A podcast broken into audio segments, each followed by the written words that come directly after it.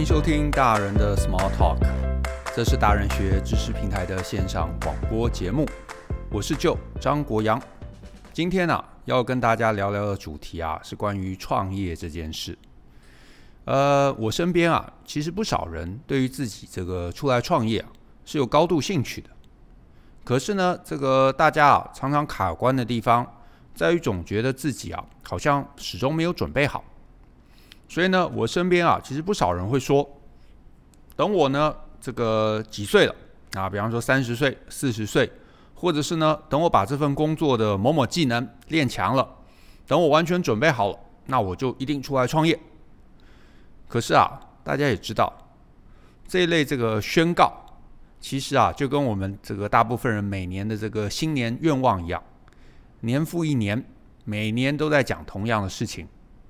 然后呢，从来呢也没有真的踏出这个创业的那一步。但是啊，我老实说了，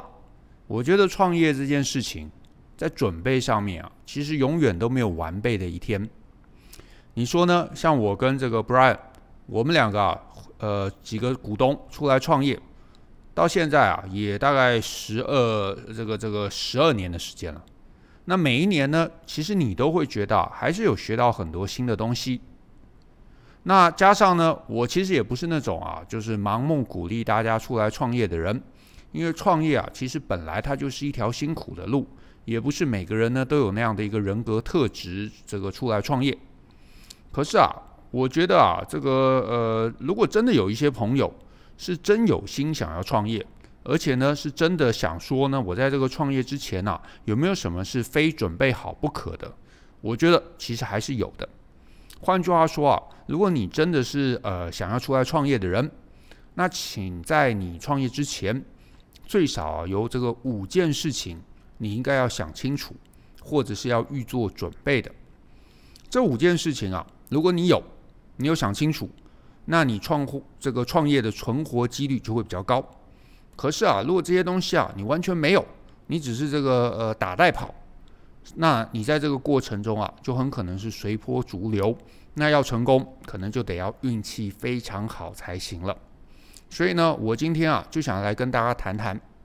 这五件事情啊，到底分别是什么？那为什么呢？它这个对于啊创业的这个活下来有这么重要的一个价值。第一件事情啊，呃，我觉得啊，就是创业之前啊，呃，你一定要想清楚。而且要找到一个自己明确想做什么的点，什么意思呢？意思就是说啊，你不是因为想创业而创业。换句话说啊，我身边真的是有一些人，他会觉得说创业是一个你知道这个 lifestyle，或者是你知道人这个最终的人生目标。可是我觉得创业不是目标，创业只是呃把事情做呃做出你想要的那个事情的一个手段。换句话说，有可能你想要做的事情，它其实已经有个大公司在做，那你加入，诶，这很好，对不对？或者是诶，其实根本没有人在做，所以你想要跳出来靠自己做，这也很棒。可是你绝对不能说，哦，我其实不知道要做什么，我不知道要卖什么，我不知道我有什么技能，我不知道市场需求什么，只是因为我觉得我到了年纪，我就应该要创业，或者是因为很羡慕周围一些可能自己在经营事业的朋友，然后就觉得，诶，我其实也要创业。那换句话说啊，只是想要创业，我觉得这绝对是不够的。你一定要想清楚自己想要创造什么，想要带来什么样的价值，想要啊、怎么样？你知道这个呃改变啊、可能某一些呃商业交易上面你觉得不啊、呃、不好的地方。但是总而言之啊，不要把创业当成是呃最后的目标。另外呢，也不要因为不满，有些人啊可能觉得哇，因为我老板很差。所以呢，我要出来开一个事业，然后我觉得我会做得比他好，或者是我要成为一个好老板，然后啊、就跳出来。这个呃跟啊、只是为了创业而出来创业啊，我觉得其实是差不多的。换句话说啊，你不知道自己真的要做什么，你跳出来才开始想，那其实呢，这个是呃我自己觉得是太迟了，因为所有你跳出来之后的每一天，其实都是在花你的钱，在花成本。所以你如果没有能力呃取得营收，没有能力从市场上面呃让自己能够存活下去，那基本上呢呃就表示其实你还没有准备好，还太早。换句话说呢，你真的要创业啊，请必须是因为你有一个商业上面想创造的东西而开始。甚至是真的，你踏出去之前，你搞不好都已经做了一些尝试了，确定这个市场是有需求的，确认大家是喜欢你创造的东西，确认你的东西是有客人卖得掉，而且你对这个客人的一个族群啊，呃，样貌其实已经有所了解了，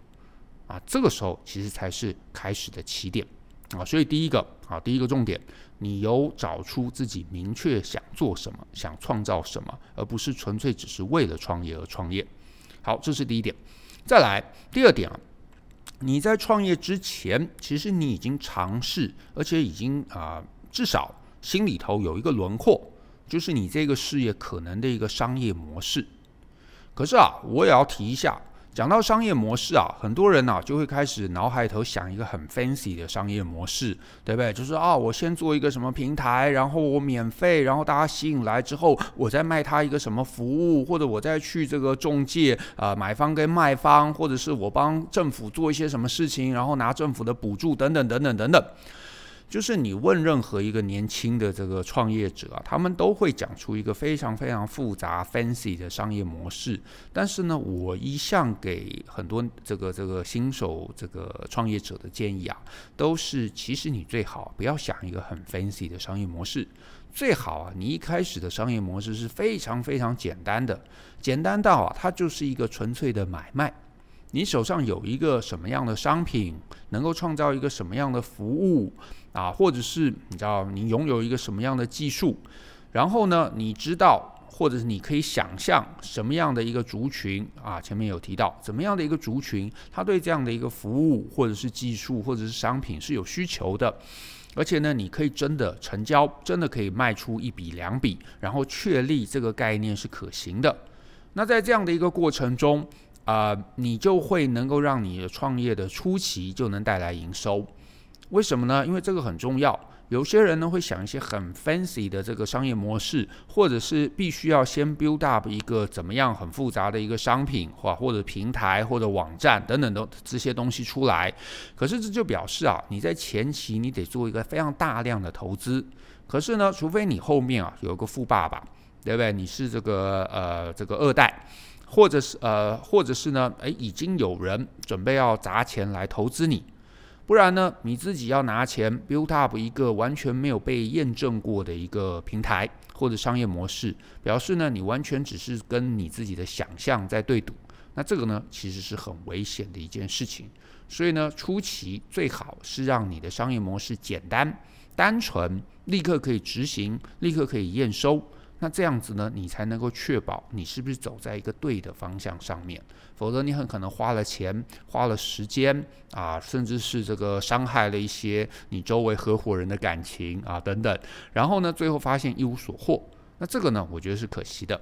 那另外一个呢，我也呃常常给大家的建议就是，尽量可以的话，不要跟政府拿钱。一方面呢，你拿了钱。啊，其实你有很多这个相对应的这个 paperwork，你必须要去做。那这个呢，其实呃，其实是你这个呃长期研发你的产品或者服务呢的一个阻碍。再来呢，你拿了政府的钱啊，有时候呢，你其实反而听不到真正市场的声音，因为你好像诶一直你知道有一些收入啊，有活着，虽然可能业绩不好，然后呃这个东西都卖不掉。可是，呃，公司也还是存续下来嘛，就是你知道，这个省着点花也还是过得去。可是啊，常常就是这样的一个思维，让很多人啊就卡住了。最后呢，整个经营啊变成一个所谓的僵尸企业，就是呢，你死也死不掉，可是呢，活又活不大。那这个其实都是因为你的这个资金来源啊，呃，没办法让你这这个真正 scale up，没有办法让你真的做大。可是呢，又没有少到呢，让你觉得哎，这个这个呃放弃啊，或者是周转，所以这个其实可行，反而你就花了很多时间啊，在这样的一个这个长不大又死不掉的一个事业上面啊，这是可惜的。所以不要跟政府拿钱，然后尽量可以的话，你也不要想说要去申请补助，因为我一直的概念就是，如果你做的东西啊，市场上面拿不到钱，那就是错的。你拿了再多的补助。都不表示市场会认同、会买单，所以最好呢，想办法尽量优化你的产品，优化到市场会觉得说，诶，他愿意不断的掏钱买单，那我觉得这个就是对的。好，所以呢，总结一下，第二段我讲到的概念是，你要想办法在创业之前就已经有一个几乎可行的商业模式。所谓几乎可行的商业模式，就是买卖。你有服务，你有商品，而且调教到一定的程度，知道怎么样的族群，怎么样的市场需求，然后你真的能够卖掉。那当然初期量可能不多，所以表示你的商品的服务可能还有很多调教的这个空间。可是呢，在这个过程中，你就会有一些量化的一个回馈。你知道调了，诶，市场的这个声音变好了，或者是这个成交的这个容易度这个上升了，或者你赚到更多的钱，那你就知道你走在对的路上。诶，你调教了，你发现哇，市场这个呃反而更不买单了，那你也知道我要赶快改回来啊。所以呢，你立刻有能够得到市场的回馈，这个商业模式，我觉得它才会可长可久。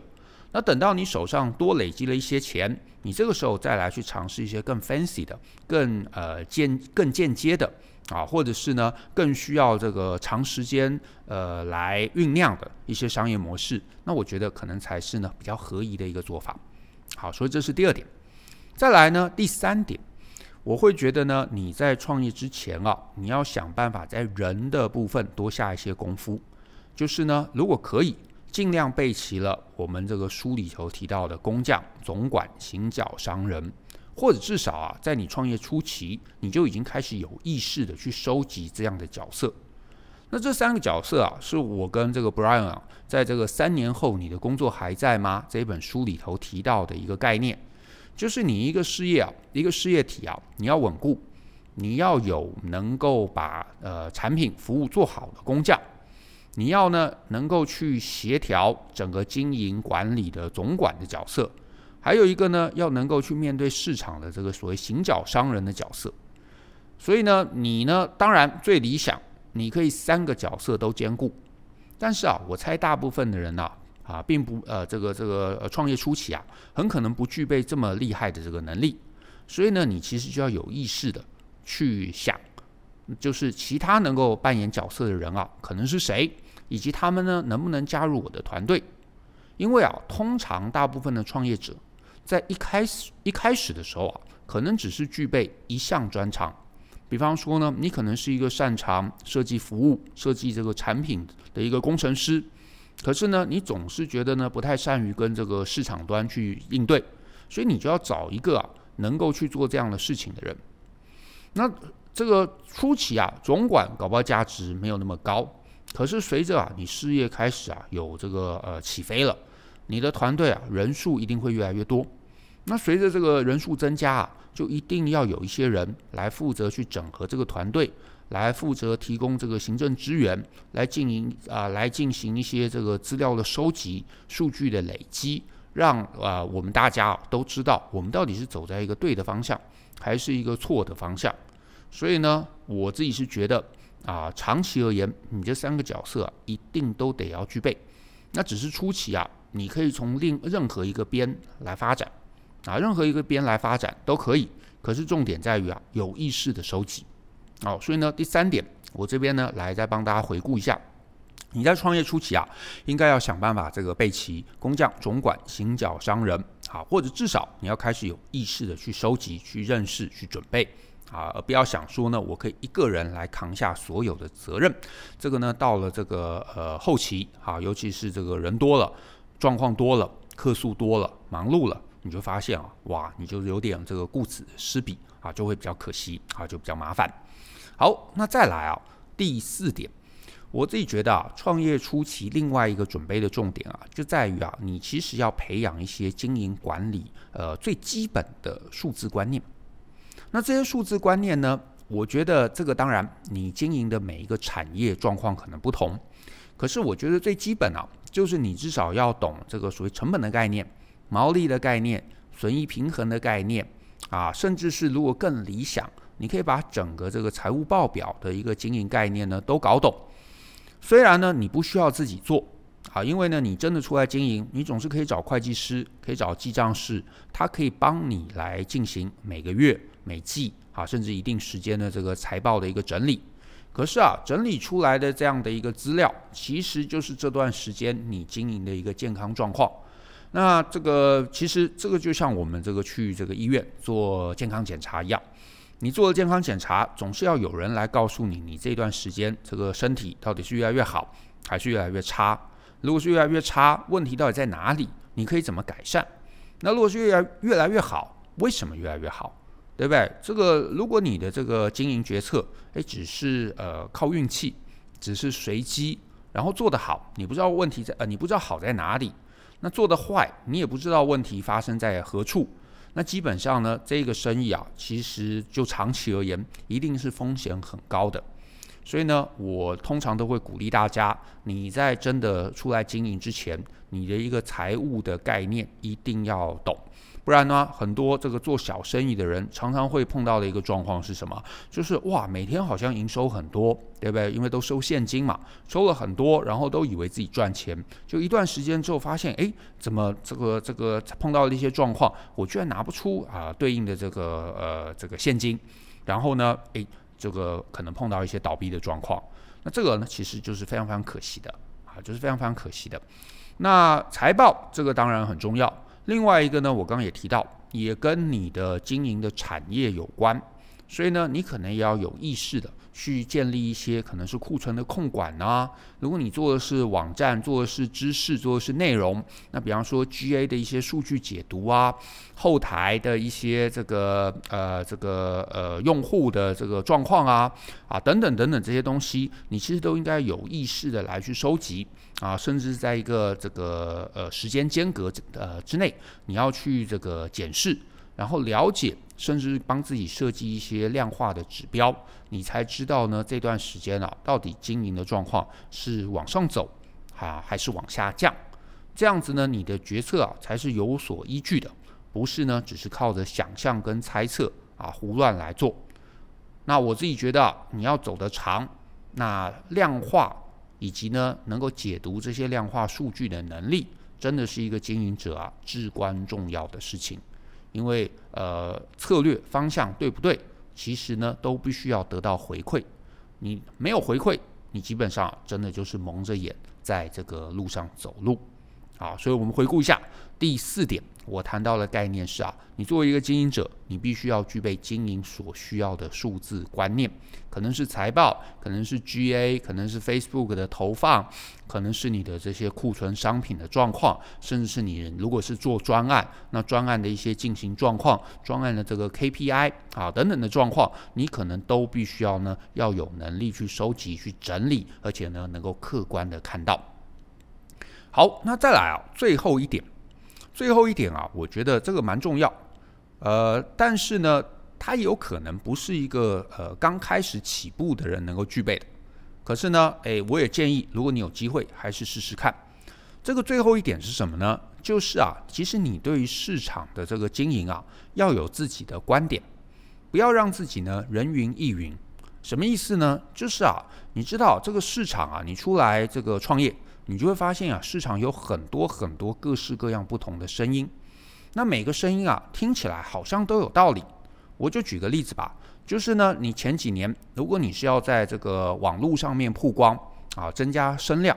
你就发现啊，市场有各式各样的声音。有人叫你写部落格，有人说部落格落伍了，有人说呢，诶，Facebook 上建立这个粉丝页才是唯一的关键。那有人说呢，诶，要来做直播；有人说呢，去 IG 才能打到年轻人，对不对？就是你会有各式各样的声音，可是呢，哪一个对？你就会发现，有些企业主他完全没有自己的定见，他也完全不知道自己的这个优势跟劣势。反正有人讲说，哦，要建这个粉丝页，那我就去建，建了我也不知道要干嘛，所以就想办法贴一些无聊的笑话或者心理测验。诶，也是有一些粉丝的这个人数增加，可是这个增加到底对于自己的这个呃企业经营有没有帮助？诶，也搞不懂。可是就是持续做。那当然，如果你的这个资源多，你的时间多，那当然什么都可以做。你可以有粉丝页，你可以写部落格，你可以直播，你可以有一个 IG 账号，呃，你可以有各式各样的事情，对不对？呃，只要你资源丰富，这当这个当然都是可以做的。可是啊，初期创业有一个大问题，就是其实你一定是处在资源最有限的状况，时间有限。对不对？你不单单是做行销啊，你还要设计产品啊，你要跟这个客人应对啊，你要处理客诉啊，你要去这个拜访客户啊，你当然也要做行销啊，然后你甚至还要了解经营状况啊，搞不好财报啊，什么广告投放啊，都是要靠自己来。所以其实你的时间资源是非常非常少，非常非常紧迫的。也因此啊，你就一定要很清楚的去盘点一下啊，所有这个面向。优势劣势到底在哪里？诶，比方说你们的团队产品设计很好，这可能是你这个呃创业初期最重要的核心技能，或者是诶，你的团队大部分人都是行脚商人，所以呢很会行销，很会下广告，很会呢这个诱发大家来买商品，可是商品力搞不好弱了一些。对不对？所以你有不同的优势，你可能就会把你的这整个经营重点啊，来架在你的优势上面，去杠杆出更多的优势。所以你自己一定要想清楚，你想清楚，你就不会人云亦云。一下有人叫你建粉丝页，一下有人叫你直播，一下有人说这个 Facebook 有红利或者没红利，各式各样的状况。可是啊，这是各式各样的状况，不表示你投入一分都能得到一分的回报，甚至你投入一分，搞不好只有你知道零点五甚至零点三的回报。那你搞清楚，你在你最有优势的地方做的最大，让这个回报啊一分的投入可能可以得到一分甚至两分的回报。那我觉得这个其实才是最有意义的一件事情啊！就像我刚刚提到这么多的行销手法。对不对？如果你是一个文字能力强的，那就算很多人跟你讲说，哇，这个呃没人看部落格了，可是搞不好你在这个呃文字上面，你能够接触打动到最多呃能认同你的客户，所以你继续写文字，搞不好比去跟风拍直播来得更好。那如果你是一个你知道能言善道，人又长得帅、长得美的，那你当然开直播，诶，搞不好可以瞬间虏获最多的这个消费者。那如果呢？哎，你像我们一样啊，人长得这个不帅，对不对？可是至少哎还可以讲些话。那你开一个这个 podcast，哎，搞不好你也可以让大家呢，哎，听你的声音啊，得到一些疗愈，然后呢，哎，得到的一些温暖。这搞不好也是一个你知道思考的方向。那当然反过来，你觉得哇，我不是很能言善道，可是我长得美，长得帅，那你开一个 i 啊这个 IG 的账号，哎，你搞不好就可以得到最多的一个杠杆。好，换句话说，你要建立你的观点，不管是产品的观点、市场的观点，你要打什么市场、什么族群的观点，怎么行销的观点，用什么途径行销的观点，好，等等等等等等这些东西，其实都需要让你自己啊跟着你的策略、你的优势劣势来建构出来。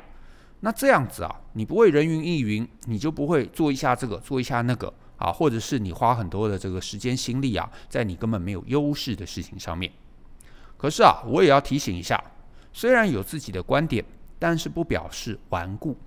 意思就是说，最后市场的声音才是最重要的。什么意思呢？就是诶，你觉得哇，你其实你你自觉自己的文字能力很强，所以你开了一个这个部落格，你写了一堆东西，结果你发现哇，其实都没人来看。或者来看的人啊，他其实都没有好的反应，甚至没有任何的互动跟交流。那这就表示你可能要在方向上面做一些调整。那所谓调整，倒不是说哦，所以我立刻就不要写了啊，也不是那么极端，而是有没有可能你写的东西只是自己自嗨。对不对？不是市场认同的，不是市场想看的，所以能不能调整风格？能不能调整路线？能不能调整方向？然后慢慢慢慢找出来，到底你想要打动的族群，他们想看什么？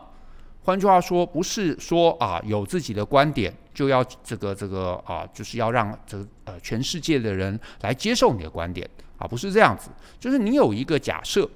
这个假设是根据你自己的优势而做出来的假设。所以你就因这个因应这个假设啊，来去执行啊后续一系列的这个呃呃策略。那执行下去，你呢这个保持警戒的来看看市场的回顾跟反应。如果好，那就继续下去；如果不好，就尝试调整啊周转，直到你能够真正找到市场的喜好以及市场的声音。那这样子。我觉得呢，它才会让让你在一个弹性最大的方向慢慢慢慢趋近市场最大化的一个优化过程，好不好？所以第五点啊，重复一遍，是你要有自己的观点，不会呢很容易呢被别人牵着鼻子走，不会人云亦云啊。那这样子呢，你才能够界定出来一个有意义的策略主轴。好，所以呢，以上五点是我觉得呢，大家在出来创业之前呢，应该要花心力想过的问题或者准备好的事宜。如果这些有，那你后续的创业啊，我觉得相对就会比较顺利。好，那今天呢，很感谢大家再一次的收听我们这个大人的 Small Talk。那我是 Joe。那如果呢，你对我们的这个大人学啊有感兴趣，欢迎呢可以来订阅我们的 Podcast。或者是呢，在这个 Google 上面啊，搜寻大人学，到我们这个知识平台上面，可以读到更多有趣的文章，或者是呢，来参加我们设计精心设计的这个训练课程，好不好？那我们今天到这边，欢迎大家下次继续收听，拜拜。